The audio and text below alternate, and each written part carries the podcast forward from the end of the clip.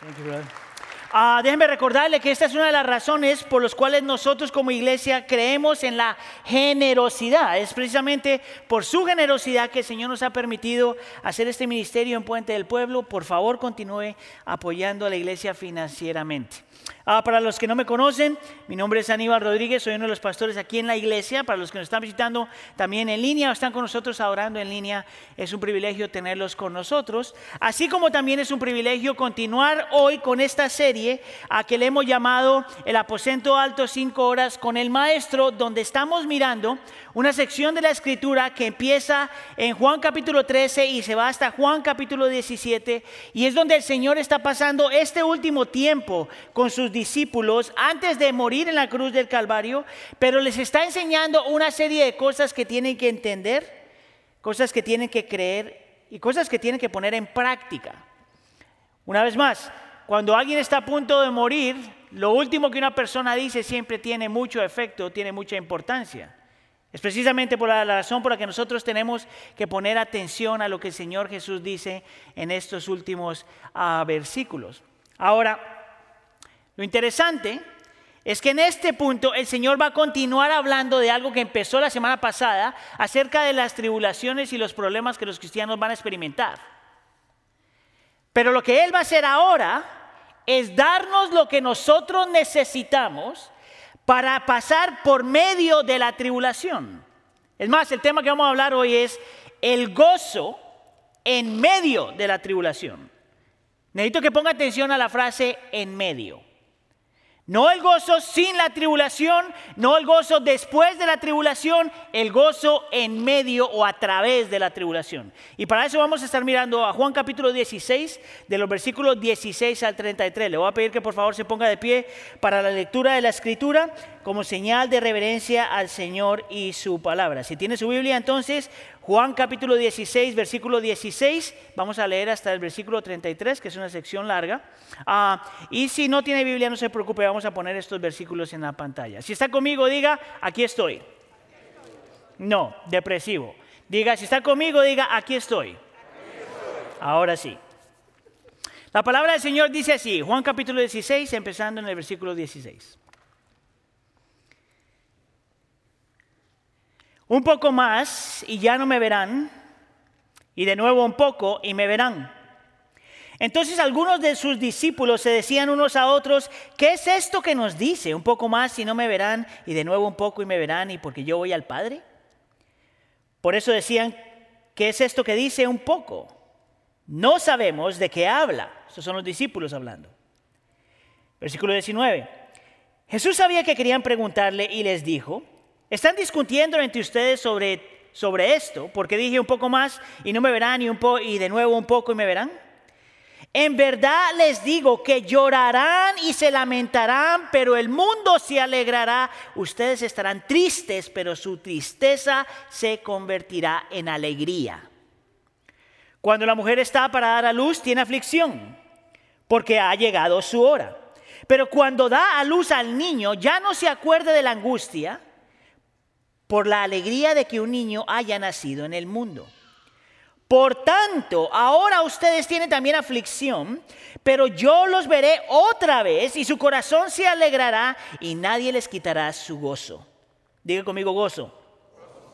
En aquel día no me preguntarán nada. En verdad les digo que si piden algo al Padre en mi nombre, Él se los dará.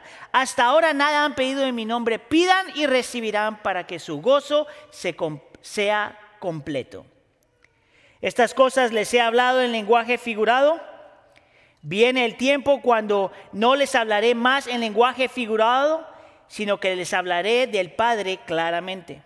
En ese día pedirán en mi nombre y no les digo que yo rogaré al Padre por ustedes, pues el Padre mismo los ama. Diga, los ama. Porque ustedes han amado y han creído que yo salí del Padre. Salí del Padre y he venido al mundo de nuevo, dejo el mundo y voy al Padre. Versículo 29. Sus discípulos le dijeron, ahora hablas claramente y no usas lenguaje figurado. Ahora entendemos que tú sabes todas las cosas y no necesitas que nadie te pregunte, por esto creemos que tú viniste de Dios. Jesús les respondió, ¿Ahora creen? Miren, la hora viene y ya ha llegado en que serán esparcidos cada uno por su lado y me dejarán solo. Y sin embargo, no estoy solo porque el Padre está conmigo. Estas cosas les he hablado para que en mí tengan paz. En el mundo tienen tribulación, pero confíen, yo he vencido al mundo. Leamos esa última oración juntos. En el mundo tienen tribulación, pero confíen, yo he vencido al mundo. Señor, te pedimos que nos hables en este momento. Sabemos, Señor, que cuando abrimos tu palabra y exponemos tu palabra, estamos seguros que tú nos vas a hablar. Te pedimos por la presencia y el ministerio del Espíritu Santo para poder entender, para poder creer, para poder vivir lo que tú nos regalas hoy. Te lo pedimos todo esto en nombre de tu Hijo Jesús. Y la iglesia del pueblo una vez más dice, pueden tomar asiento. En este texto vamos a hablar de tres cosas acerca del gozo que tienen que ver con la tribulación. Vamos a hablar primero, hacerle la pregunta al texto de qué es el gozo que está hablando aquí para poder pasar por medio de la tribulación, cómo se cultiva en medio de la tribulación y de dónde sale, aunque estemos en tribulación. ¿Qué es? ¿Cómo se cultiva y de dónde sale? Vamos entonces con el primer punto, ¿qué es el gozo del cual se está hablando aquí? La razón por la que estoy haciendo tanto énfasis del gozo que viene en medio de la tribulación, una vez más, es porque la tendencia es a creer, si usted ha estado en el cristianismo por algún tiempo, que cuando nosotros hablamos de gozo tiene que ver alguien, algo que eh, tiene que ver con la ausencia de la tribulación. En otras palabras, nadie por lo general cuando habla de la alegría o el gozo del Señor, que el texto lo está utilizando como sinónimos, nosotros por lo general no pensamos en términos de gozo o alegría en medio del sufrimiento, en medio cuando alguien está pasando por una situación difícil. Por lo general, la tendencia del creyente y del no creyente es pensar que el gozo significa que tú no tienes problema. Es más, en mi propia experiencia, yo no he tenido mucha interacción con mucha gente donde está en medio del dolor y yo le pregunto cómo estás y la persona me responde en gozo. Casi siempre cuando la persona me ha dicho que está en gozo es porque en ese momento no tiene problemas. ¿No le parece eso interesante? La tendencia del ser humano es pensar que cuando la Biblia habla del gozo, es algo que significa que tú no tienes luchas o que no estás pasando por luchas. ¿Sabes cuál es el problema con eso? Es que si eso es verdad, entonces en realidad en tu vida hay muchos momentos muy reducidos en el cual tú verdaderamente tienes gozo. ¿No te parece eso verdad? Si tú miras y haces un recuento de tu vida, te vas a dar cuenta que hay muchos más momentos de lucha, tribulación y dolor que momentos donde no hay lucha, tribulación y dolor. Si tú eres honesto y miras tu vida, te das cuenta que hay más momentos donde hay sufrimiento que momentos donde no los hay. Por lo tanto, la Biblia no puede estar hablando de eso, sino que esperanza. el problema también de creer esto es que entonces tienes como falsas expectativas de, de lo que significa vivir tu vida en el Señor. Es más, yo me atrevería a decir que si tu definición de gozo y alegría es que el Señor no te manda problemas o no permite problemas, tú no puedes disfrutar la vida. Porque entonces solamente estás buscando por estos momentos que te hacen sentir feliz. Es por eso, por ejemplo, que mucha gente cuando habla de la vacación, es un momento donde finalmente vas a experimentar gozo. ¿Tú sabes cuál es el problema con eso? Que llegas a la vacación y estás pensando, ¿en cuánto me va a salir esto? Y se te va el gozo. ¿Verdad? La, misma razón es cuando tenemos, bueno, tenemos diversión. El problema, tú puedes hacer eso para traer gozo. El problema es que de todos modos esa clase de gozo tiene un principio y tiene un fin. Vamos a decir que saliste de aquí y tú tienes una experiencia religiosa de gozo y vas a comer todo lo que tú quieras. Mañana en la mañana todavía tienes que ir a trabajar. Para alguna gente el gozo es que lo promocionen o que le vaya bien. Pero con cada cosa que el Señor trae, con cada regalo que el Señor te trae, con cada evidencia de su gracia, también vienen problemas. trabajando en la iglesia es súper interesante porque yo he, yo hablado con mucha gente cuando habla del pastoreo, por alguna razón, por, por alguna razón, mucha gente piensa que trabajar en la iglesia va a traer gozo permanente. Yo me atrevería a decir que es completamente lo opuesto. ¿Tú sabes por qué? Porque yo estoy lidiando con mis propios problemas, los problemas de mi familia, los problemas de mis amigos y los problemas de todo el mundo. Por lo tanto, ¿cómo nosotros tenemos un gozo en medio de la tribulación? Lo interesante de este tema es que la cultura está obsesionada con el tema del gozo y la felicidad. No tienes idea la cantidad de recursos que hay ahora afuera en el mundo que te dice, te voy a enseñar cómo ser feliz. Libro tras libro, conferencia tras conferencia, el secreto de la felicidad. Lo que me llama la atención, yo casi te puedo reducir qué es lo que ellos proveen. Te proveen, te dicen que tienes que hacer tres cosas. Uno, si estás sufriendo y quieres ser feliz, distráete lo máximo que puedas.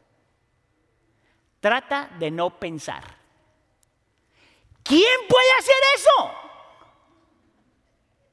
¿Puedes tú dejar de pensar? Nadie puede hacer eso. El problema es que cuando llegas a otro lugar todavía tienes todos los rollos en la cabeza, solamente que se te olvidó por dos horas. La segunda solución que el mundo provee es pretende que no pasa nada. Es aquí donde viene la meditación moderna, que no es una meditación escritural que te invita a pensar en las cosas del Señor, sino te invita a, aclarar tu mente.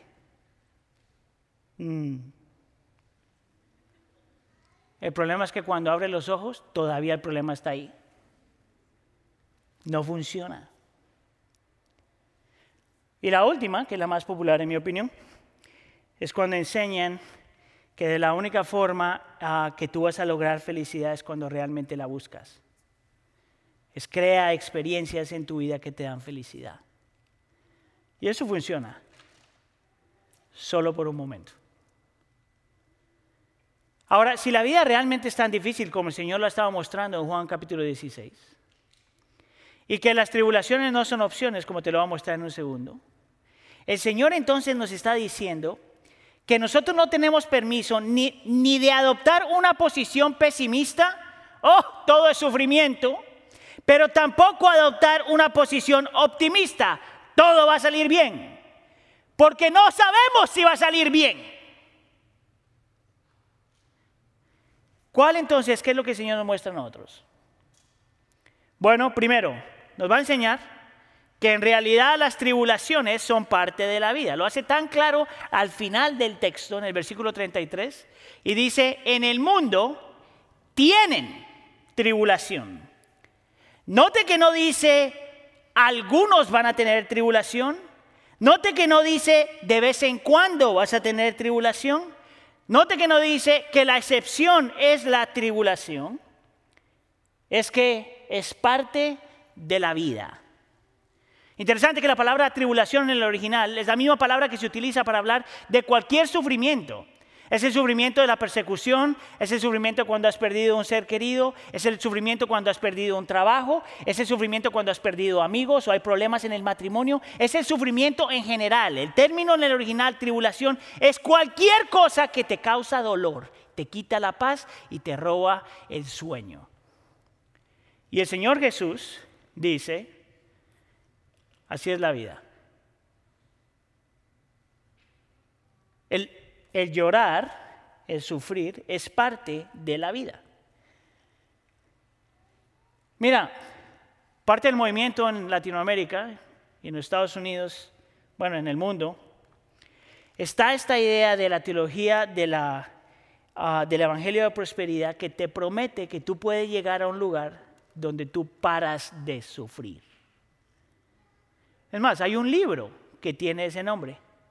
No compre el libro porque te lo vas a comprar, te van a sacar 20 dólares y en lo que estás leyendo el libro, sigue sufriendo.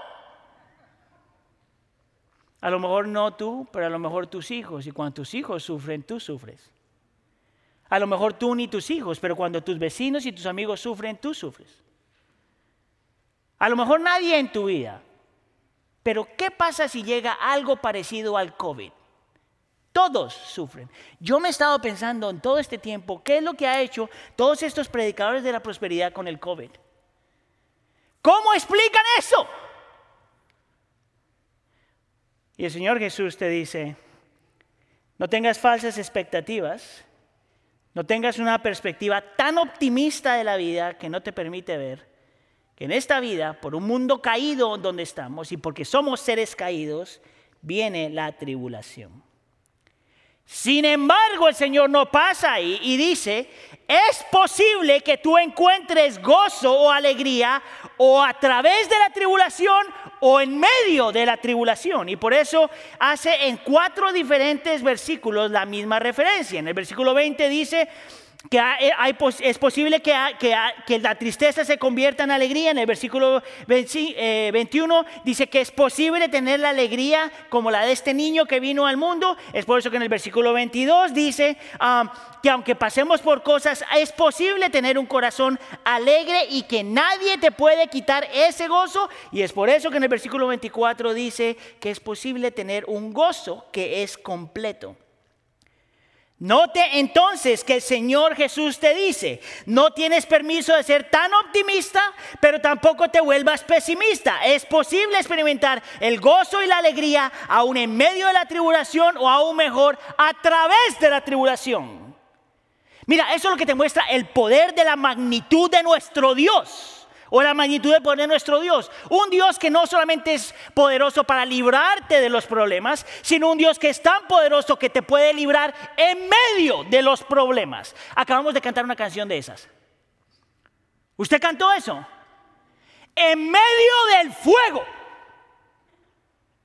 No, no, no, no, no, no me vas a liberar del fuego. En medio del fuego hay uno con nosotros en medio del fuego. Es posible, es posible experimentar gozo y alegría en medio de la aflicción. ¿Por qué? Diga conmigo, ¿por qué? Gracias por preguntar, porque aquí tengo la respuesta. Porque el gozo es una evidencia de la gracia del Señor. Es algo que el Señor da por gracia. ¿De dónde sale eso? Bueno, cuando tú miras la palabra gozo en el original, interesante, las dos palabras que se utilizan en el texto, la palabra gozo y alegría, tienen la misma raíz. Y la raíz de esas palabras en el original es la misma raíz que utilizamos para escribir la palabra gracia. Eso parece que no tuviera mucho significado, pero lo tiene increíblemente. Eso no es una coincidencia. El Señor en su sabiduría nos da esta palabra que nos dice, el gozo es una evidencia de la gracia del Señor. El gozo no es algo que tú puedes manipular, no es algo que tú puedes crear, no es algo que tú puedes comprar, no es algo por lo que puedes tú trabajar, es algo que el Señor da en gracia. Es más, Pablo argumenta que porque es algo que es dado por gracia, es la razón por la que el gozo, este es mi argumento número dos, él es una obra y el fruto del Espíritu Santo. Mira lo que dice en Gálatas capítulo 5, versículo 22. Pero el fruto del Espíritu, lo que el Espíritu da, es amor. ¿Qué dice el próximo? Gozo, paz, paciencia, benignidad, bondad, etc. Note aquí que parte de lo que significa ser, se lo pongo de esta forma, para ser creyente, si usted estuvo aquí la semana pasada, usted sabe que usted no puede ser creyente sin la obra del Espíritu Santo. Amén. Y que cuando el creyente viene a los pies de Cristo, automáticamente está sellado con el Espíritu Santo. Amén. Y si el Espíritu Santo está viviendo en el corazón de la persona, en ese momento con el Espíritu Santo, note que no dice viene un montón de frutos, sino un fruto. El fruto del Espíritu Santo, que es amor, gozo, paz, paciencia, benignidad, bondad y todo lo demás. Si esa es la lógica bíblica, lo que te está diciendo es que el creyente aún en medio de la tribulación, escúcheme aquí iglesia, que el creyente en medio de la tribulación todavía tiene un gozo que es permanente y que el Señor no te quita. Porque nada que el Señor da por gracia te quita. Y nada que viene con el Espíritu Santo puede dejar de estar. Siempre está ahí. Así como la presencia del Espíritu Santo siempre está con el creyente, el gozo para el creyente siempre está ahí, es permanente. Ahora, esto es interesante, lo voy a empujar un poquito más para que utilice el cerebro. En la Biblia, cada que se menciona la palabra gracia, siempre hace una relación con lo que el Señor Jesús ya hizo. Siempre. Por gracia hemos sido salvos, por gracia hemos sido redimidos, por gracia hemos sido justificados, por gracia hemos sido perdonados, por gracia hemos sido adoptados. Por lo tanto, eh, eh, por un lado y por el otro lado, ¿se acuerda usted que yo le he explicado que uno de los misterios más importantes del Espíritu Santo es mostrarte el corazón de Cristo, glorificar a Cristo? Si tú pones estas dos cosas juntas, entonces es tener gozo no se reduce simplemente a tener una emoción. Mire, yo creo que usted se ha dado cuenta que a mí me encantan las emociones. Ese no es el problema. El problema es cuando tú dices que el gozo la felicidad se reduce simplemente a lo que sientes. Y lo que la escritura te está mostrando, que la única forma que nosotros podemos vivir en medio de la tribulación y la angustia y la persecución y todo lo demás es cuando tenemos este gozo que no está reducido a lo que sentimos. Y si es gracia y si viene con el Espíritu, entonces en todo momento tú puedes recordarte de esto que Dios siempre en medio de la tribulación todavía está por ti. ¿Por qué? Porque Cristo Jesús fue a la cruz del Calvario, murió y resucitó por ti. Que Dios en medio de la tribulación siempre está con nosotros como lo acabamos de cantar. Porque el Espíritu Santo siempre está con nosotros en medio de la tribulación. Y que porque el Espíritu Santo siempre está con nosotros, también está en nosotros en medio de la tribulación. El gozo es algo objetivo aunque no lo sientas. El gozo es esta convicción de que Dios ya te amó, y vamos a hablar de eso un poquito más adelante, ya te perdonó, ya te aceptó, ya te tiene en el hueco de su mano, ya te tiene ahí, aunque lo sientas o no lo sientas, en medio de la aflicción, en medio de la aflicción. Lo interesante es que el Señor Jesús no solamente va a decir que el gozo es algo permanente, sino que el sentirlo es algo que es intermitente. En otras palabras, algo que puede venir y se va. ¿De dónde sacó eso? Bueno, él utiliza una metáfora en el versículo 21. Dice que el gozo es intermitente pero permanente. Esta metáfora está hablando de una mujer que está dando a luz. Entonces todas mis hermanas que han tenido hijos van a poder ah, conectarse con esto. Y los hombres no tienen ni idea de lo que estoy hablando. Mira el versículo 21. Cuando la mujer está para dar a luz, tiene aflicción, porque ha llegado su hora. Pero cuando da a luz al niño, ya no se acuerda de la angustia por la alegría de que un niño ha nacido en el mundo. Note aquí lo que el Señor Jesús está diciendo. Que aunque el gozo es permanente y no se puede quitar porque es gracia al Señor y viene con el Espíritu Santo, eso no significa que usted y yo siempre lo vamos a sentir. De la misma forma que una mujer cuando está dando a luz no puede decir qué rico se siente. Hay un momento de dolor genuino. Acuérdense que cuando el Señor Jesús está hablando de esto, está hablando de una era que era PE. No, PE no sería AE. Antes del epidural. ¿Sabes cuál es el epidero, verdad? Los, los hombres aquí están como, ¿ah? Mi hermano, hay que estudiar. La idea es esta. Es, eh, la epidero es la medicina que se le da a una mujer para que no sienta los dolores de parto como se siente naturalmente. Y el Señor Jesús aquí está hablando de algo que es verdad acerca de la vida del creyente. El creyente hay tantos momentos en la vida que realmente el dolor se siente más que cualquier otra cosa. Amén. ¿Quién ha estado ahí? Levante la mano. ¿Quién nunca ha estado ahí? Aquí hay gente que no tiene opinión. ¿Quién ha estado en algún momento donde el dolor es lo único que se siente? Levante la mano. Y el Señor dice, así es la vida del creyente. Sin embargo, eso no significa que el gozo no está ahí. Solamente que muchas veces no lo puedes sentir. A mí me ha ayudado tanto eso con mi lucha, mis hermanos. Porque me permite ser un ser humano. Es más, me, me permite ser como Cristo. ¿Tú sabes por qué? Porque en medio de mi aflicción y mi dolor, me permite acordarme que mi Salvador lloró, sufrió y sudó sangre antes de ir a la cruz del Calvario. ¿Quién dice que los cristianos tienen que ser más fuertes que nuestro Salvador? ¿Quién te dice a ti que es pecado, como lo dice alguna gente, que tú reconozcas que te duele lo que está pasando? Es lo que te permite ser ser humano. Pero lo que el Señor dice es que aún en ese momento de dolor, llega siempre un momento donde el gozo se puede experimentar. ¿Tú sabes por qué? Porque el gozo, y sería el número, principio número 3 aquí, es más que las circunstancias.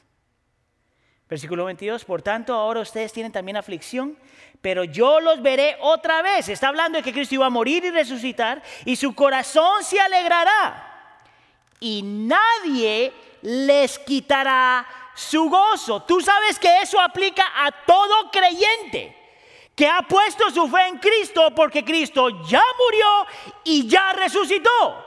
Aun cuando tenemos aflicción, nadie, nada, nadie ni nada te puede quitar el gozo que el Señor ya te dio por su gracia y por la obra del Espíritu Santo en tu corazón. Nadie.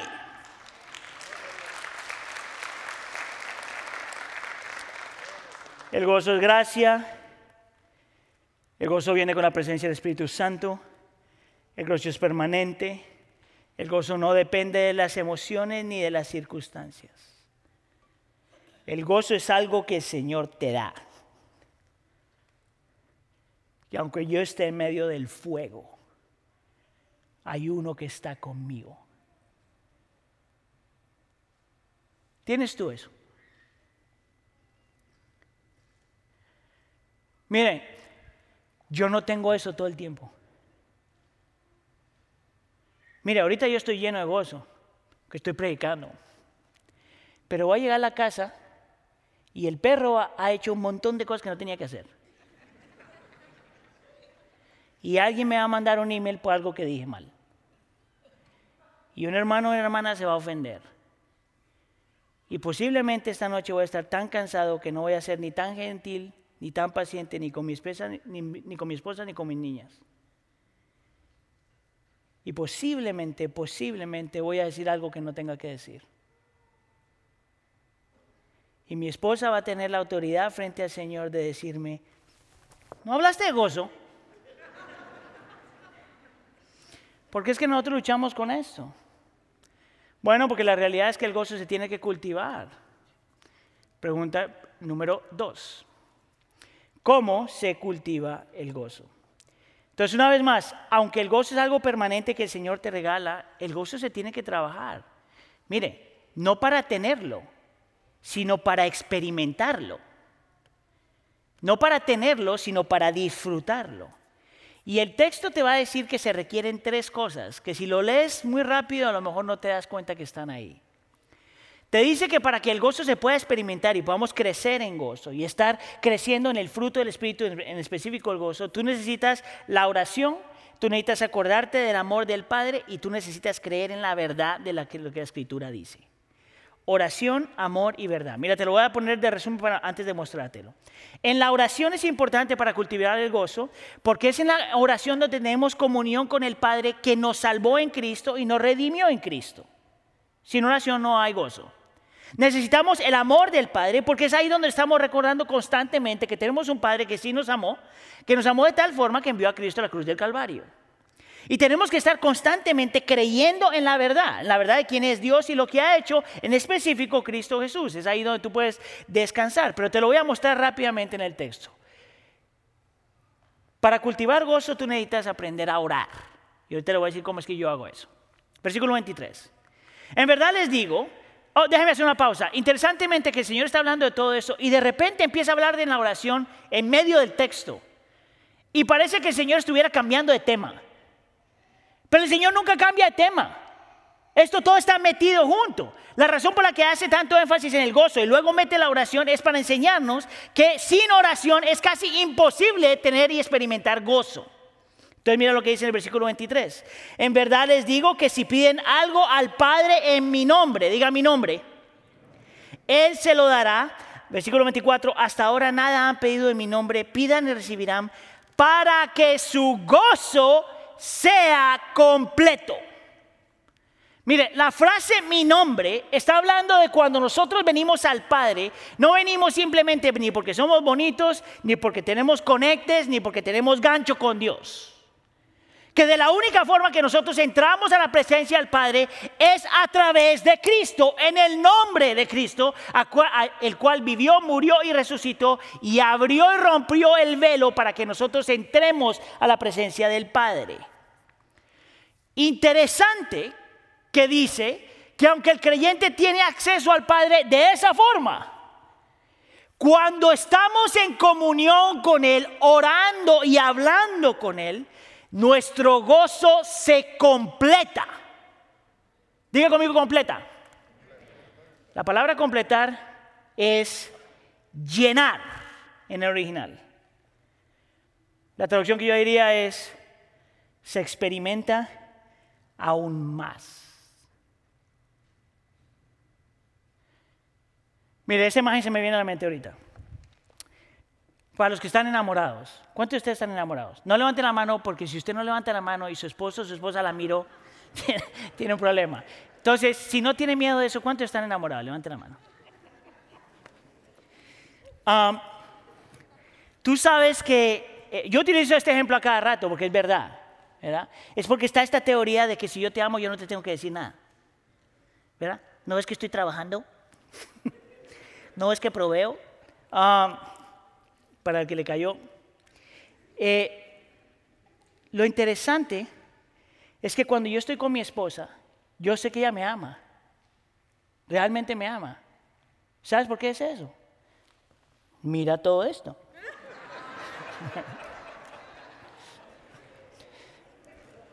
Mire, usted no sabe lo que ha ido bajo esta ropa. Entonces, yo sé que me ama porque ella hizo un pacto con el Señor y un pacto conmigo. Yo sé que me ama porque me lo ha demostrado un millón de veces.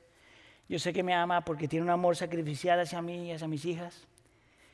Pero yo sé que me ama en todo momento, pero hay momentos donde cuando ella me dice, te amo, se siente diferente. Dime si no es verdad. Que ella me diga, Aníbal, tú tienes todo eso. Pero yo no te amo por eso. Te amo porque te amo. Se siente diferente. Cuando nosotros hablamos con el Señor, ese gozo es ese mismo principio. Se magnifica, te llena. La idea entonces es que si nuestro estilo de vida y mi estilo de vida y mi relación con el Señor tiene una, ah, vamos a decirlo de alguna forma un poquito agresiva, pero una, una comunión con Él mediocre, donde yo no me le hablo cuando necesito algo, a ese nivel está mi gozo. Mire, yo se lo puedo decir en mi propia vida. Cuando mi vida de oración con el Señor no está donde yo entiendo que debe estar, o soy impaciente, o soy cortante, o no soy gentil, o no sé morir a mí mismo, o alguna cosa así. Es de alguna forma mi gozo se desaparece y empieza a entrar toda mi, carne, todo mi mundo. Y lo interesante es que cuando algunos de nosotros los cristianos hemos creado una perspectiva de lo que es la oración que en mi opinión no es bíblica. Mire, cuando la Biblia habla de la oración, habla de tantas diferentes formas de orar. Entonces, mire, si usted quiere realmente crecer y experimentar el gozo del Señor en medio de la tribulación, aprenda a orar. Mira, agarre un texto, cualquier texto, y lea el texto y ore ese texto. Si no sabe hacer eso, agarre la oración que alguien más escribió y lea esa oración. Eso es lo que estamos haciendo en Instagram para los que tienen Instagram, ahorita social media. Al mediodía, todos los días, alguien está hablando y ayudándonos a orar. ¿Verdad? A lo mejor, ah, eh, eh el Padre Nuestro. Mire, lo interesante acerca de tener comunión con el Señor para poder experimentar este gozo es que no tiene que ver cuánto tiempo usted ora. En mi opinión, muchas veces mis mejores oraciones son las oraciones más cortas. Porque lo que yo quiero es constantemente en mi mente tener a Dios frente a mí. Es, tener, tener interrupciones a lo largo de mi día, donde me mantiene conectado con la realidad de quién es mi Dios y lo que mi Dios ha hecho por mí.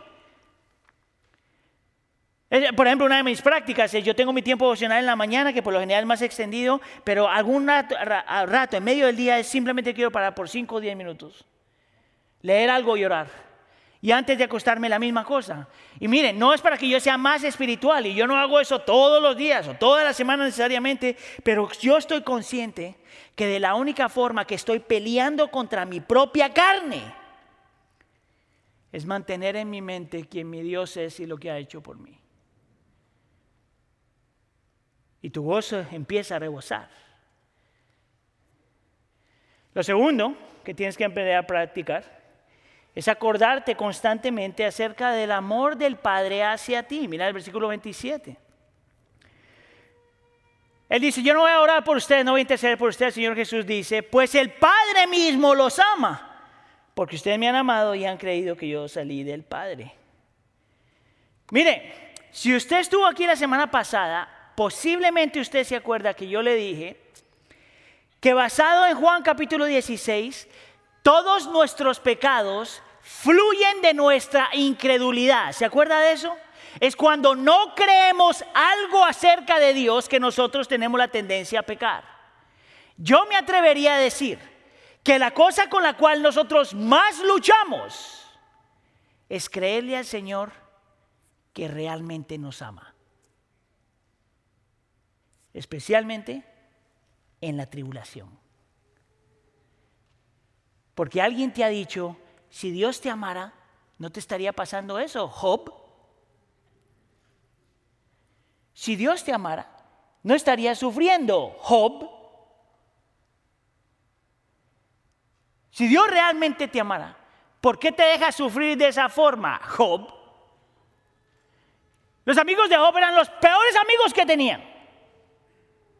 Porque aunque decían cosas verdades, verdades de la Biblia, no sabían aplicar eso. Toda nuestra lucha primordialmente es que nos cuesta creer que tenemos un Padre que en Cristo Jesús nos ama. Te ama cuando te va bien o mal, te ama cuando lo sientes o no lo sientes, te ama cuando lo ves, ves que todo está en su control y cuando no ves que nada está en su control.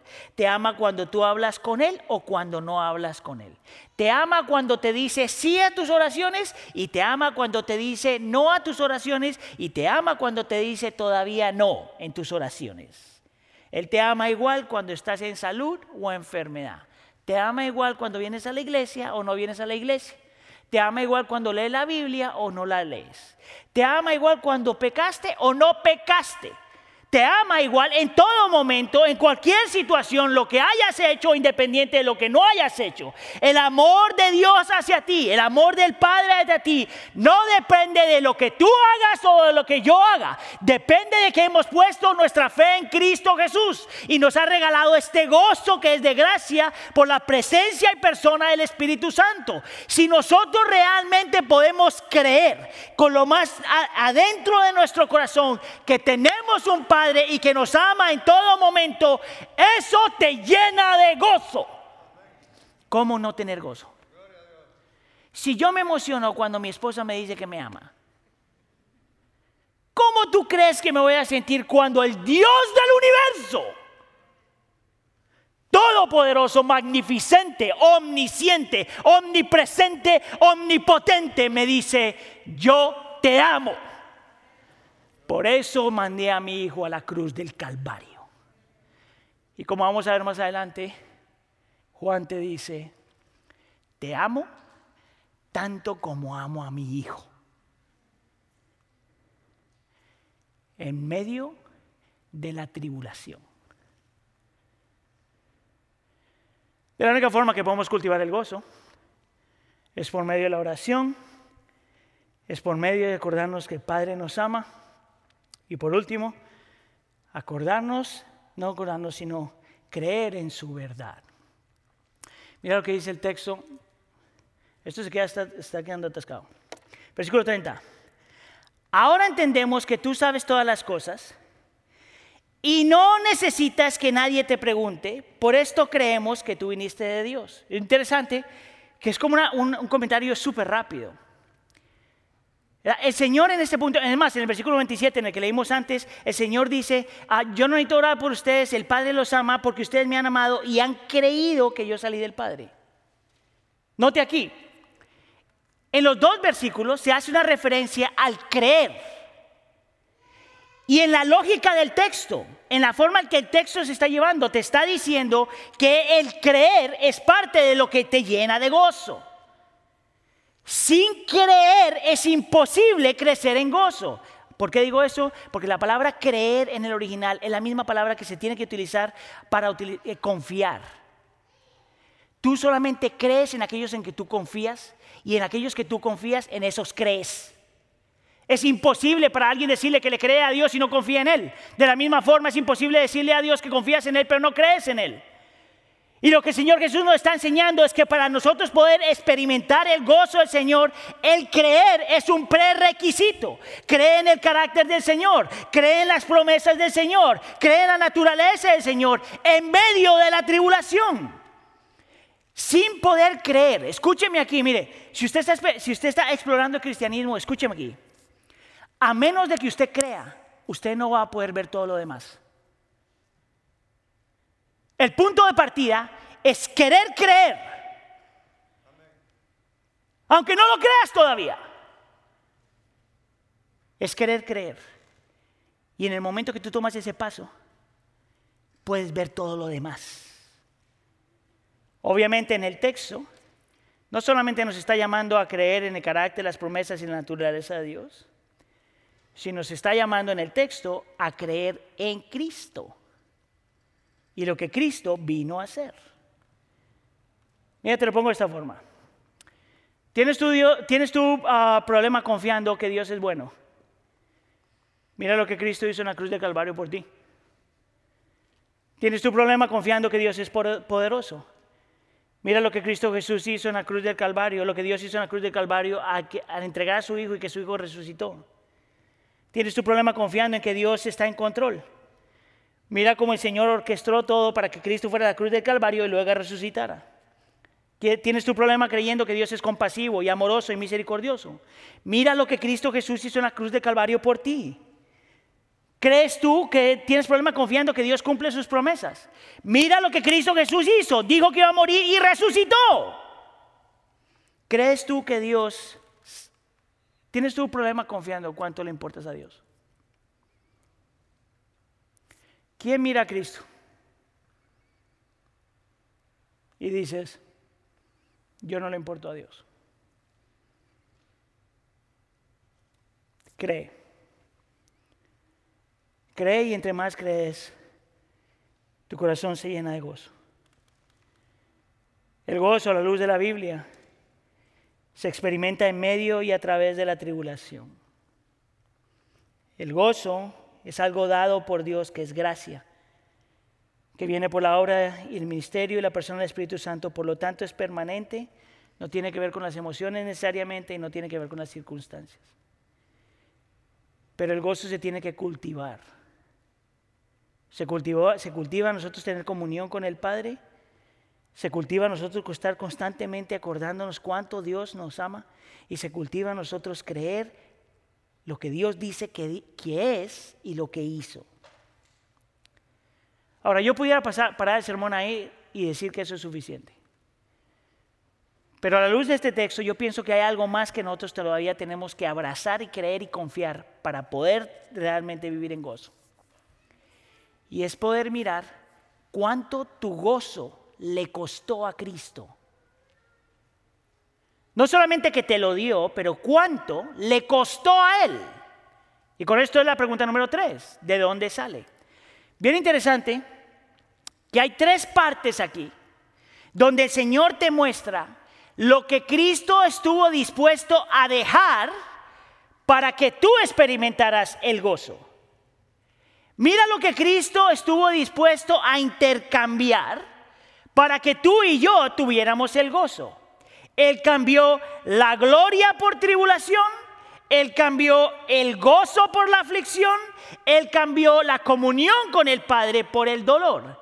Él cambió todo por la cruz del Calvario. Y tú lo puedes ver en el versículo 23. Al final del versículo 23 dice que iba a la cruz del Calvario, pero que su tristeza, la de los apóstoles, se convertiría en alegría. Repite lo mismo en la metáfora del versículo 21. Cuando está hablando de la mujer, utiliza la palabra ora. En el Evangelio de San Juan, la palabra ora siempre es una referencia a la cruz del Calvario. Y luego en el versículo 33 dice que por la obra de Cristo Jesús en la cruz del Calvario, Él ha vencido al mundo. Nota aquí lo que el Señor Jesús dice. Yo voy a la cruz del Calvario. Yo dejo mi gloria. Yo intercambio, yo dejo mi comunión con el Padre. Yo, yo cambio mi gozo eterno. Yo cambio mi vida. Todo esto lo dejo para que tú tengas lo que yo estoy dejando. Es por eso que Hebreos capítulo 12, versículo 2 nos dice esto. Puestos los ojos en Jesús, el autor y consumador de la fe, quien por el gozo puesto delante de él soportó la cruz, despreciando la vergüenza, y se ha sentado a la diestra del trono de Dios. ¿Tú sabes lo que hace un corazón lleno de gozo? Lo sacrifica todo. ¿Tú sabes qué fue lo que llevó a Cristo Jesús en la cruz de Calvario? Tú. Hebreos nos dice que tú eres su gozo. Tú eres lo que lo movió. Tú eres lo que le llevó a sacrificarlo todo. Tú eres su gozo. Y cuando nosotros abrazamos eso, nosotros entonces crecemos con este gozo que aún lo podemos tener en medio de la tribulación. ¿Tú sabes cuál es la diferencia entre la metáfora que el Señor utiliza aquí acerca de una madre que da a luz un hijo? Es que la madre sufre, pero sobrevive y el Hijo nace. Pero Cristo Jesús fue a la cruz del Calvario, sufrió y murió, y por eso tú naciste. ¿Sabes cuánto el Señor te ama? ¿Sabes tú lo que estaba dispuesto a hacer por ti?